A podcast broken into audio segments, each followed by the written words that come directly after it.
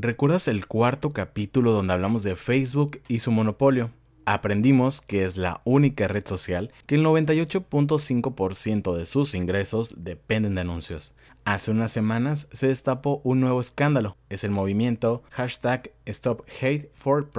Buscaba boicotear de alguna manera a este gigante de la red. Pero así como no todo lo que brilla es oro, en este episodio te contaré sobre el verdadero impacto de dicho movimiento cuánto dinero perdió Zuckerberg, qué intenciones mercadológicas hay detrás y si en verdad afectó tanto como lo pregonaban. De eso se trata, de conocer, ampliar los puntos de vista, buscar más información, más fuentes confiables. Y prepárate, porque esta investigación estuvo súper interesante.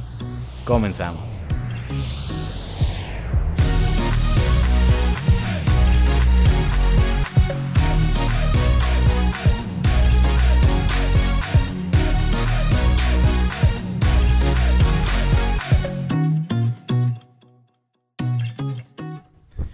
Bienvenida y bienvenido a este nuevo episodio, lunes 6 de julio. Espero que te sigas cuidando en la medida de lo posible. Si no estás actualizado con el nuevo escándalo de Facebook, te lo cuento brevemente, ya que permitió que se incitara la violencia contra las personas por las demandas de justicia racial en los Estados Unidos, después de los asesinatos de George Floyd, Breonna Taylor, Rayshard Brooks y muchos otros. Designaron a Breitbart News como fuente confiable de información y nombraron a The Daily Caller como un medio verificado de noticias, aun cuando ambos medios son conocidos por tener miembros extremistas. Esto provocó la creación del movimiento hashtag Stop Hate for Profit o detener el odio con fines de lucro en español, a la que se unieron marcas como Microsoft, Coca-Cola, Starbucks, Unilever, Verizon, Hershey's, Honda y más de 400 marcas en total que decidieron quitar su publicidad de dicha red social. Esta acción fue una respuesta a la tibieza de Facebook que tiene a la hora de atajar los comentarios que incitan al odio en torno a las reacciones por las marchas que ocurrieron hace unas semanas. Zuckerberg prácticamente quedó inmóvil con sus acciones en este asunto, ya que prefería no intervenir. Cito sus palabras que dio durante una entrevista.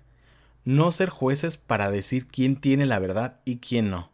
Prácticamente se lavó las manos, no le gustó a las empresas y así surgió todo este boicot. Facebook ingresó en 2019 70.700 millones de dólares. Imagínate lo que harías con eso pero de los que más de 69 mil millones procedían de publicidad. Un boicot en este caso es el ataque directo al modelo de negocio de Facebook y sus ingresos. Lo sé, suena como una causa justa y un movimiento importante, pero descubrí malas noticias al momento de, medir el verdadero impacto. Gracias al artículo de Víctor Millán, supe que el 94% de los ingresos de Facebook procede de las pymes, medios de comunicación de tamaño mediano, partidos políticos, pequeños restaurantes y demás negocios o marcas locales, y no de las empresas que se unieron a este movimiento. CNN con datos de Patmerix, indica que los grandes nombres que se han sumado al boicot de Facebook pueden no ser tan grandes en relación a sus cuentas, ya que entre los 100 mayores anunciantes, es decir, los que más hicieron un gasto en publicidad en 2019 en Facebook, gastaron 4.200 millones de dólares. Esto es apenas un 6% del total. El boicot se vuelve más débil cuando sabemos que esos mismos 100 máximos clientes, la mayoría no se unió a la protesta. Como dato extra, de los 25 mayores clientes de anuncios de Facebook el año pasado, solo 3 se han unido y fueron Microsoft,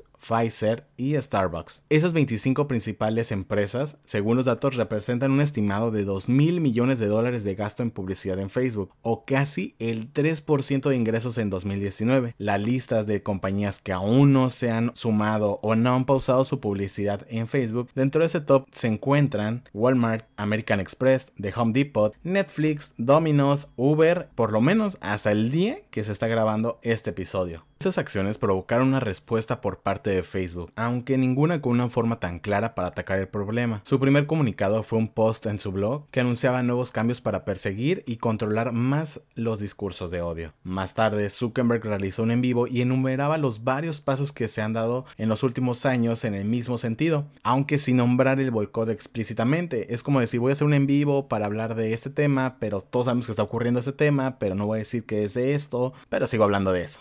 The Information filtró un comunicado interno de Zuckerberg en el que explicaba que los anunciantes que ahora se habían ido volverán pronto, así de seguros, o al menos esa era la confianza que demostraban. Podría decirse que Zuckerberg no le preocupaba y no le afecta tanto porque sabe que van a volver y aparte no es una pérdida de una manera tan significativa. Entonces, cuando sabes que van a volver es como una pelea entre maridos o entre novios y se va a pasar y van a terminar regresando y pronto van a volver a ver su factura. El paso que quizás más importante ha dado Facebook en este sentido, de hecho se dio hace algunos días antes de que todo el boicot estallara, fue anunciar que de cara a las elecciones presidenciales en los Estados Unidos, permitiría que los usuarios pudieran deshabilitar los anuncios políticos. Esperemos, y yo sé que Zuckerberg me escucha, va a implementar esto en México también para el próximo año. Eso ya era un paso más adelante, antes hubiéramos dudado un poco que lo hicieran para afrontar en cara a todos los chismes y todos los rumores que habían pasado en elecciones pasadas. Y eso sí, coinciden varios analistas que parece evidente que el actual boicot es más un golpe a la popularidad y a la imagen de Facebook más allá del dinero. Facebook sigue creciendo día tras día con sus grandes plataformas y yo creo que es lo que más le ha ayudado hasta ahorita. Instagram y WhatsApp básicamente.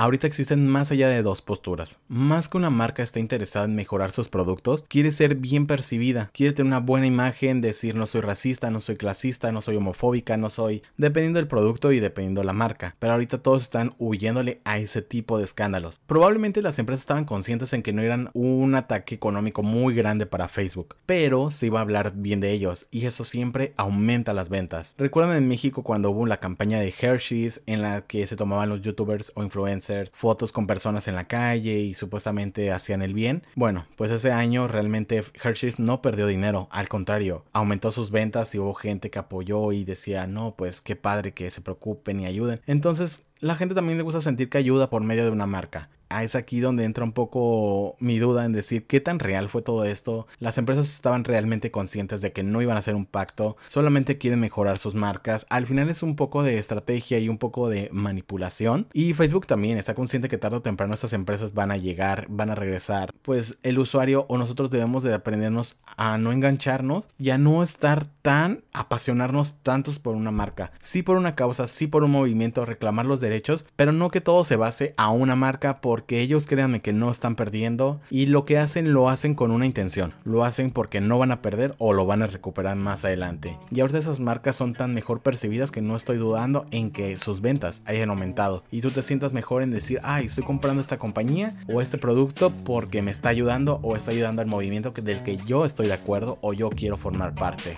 Ayúdame con tu opinión ¿Qué te pareció este capítulo? ¿Qué te pareció este tema? ¿Cómo te dejaron los datos? A mí me habían dejado flipando. Te recuerdo mis redes, es Volando Alto Podcast en Facebook e Instagram y Volando Podcast en Twitter. Yo soy Alex Vivanco, dejemos esto para reflexionar. Te mando un abrazo. Adiós.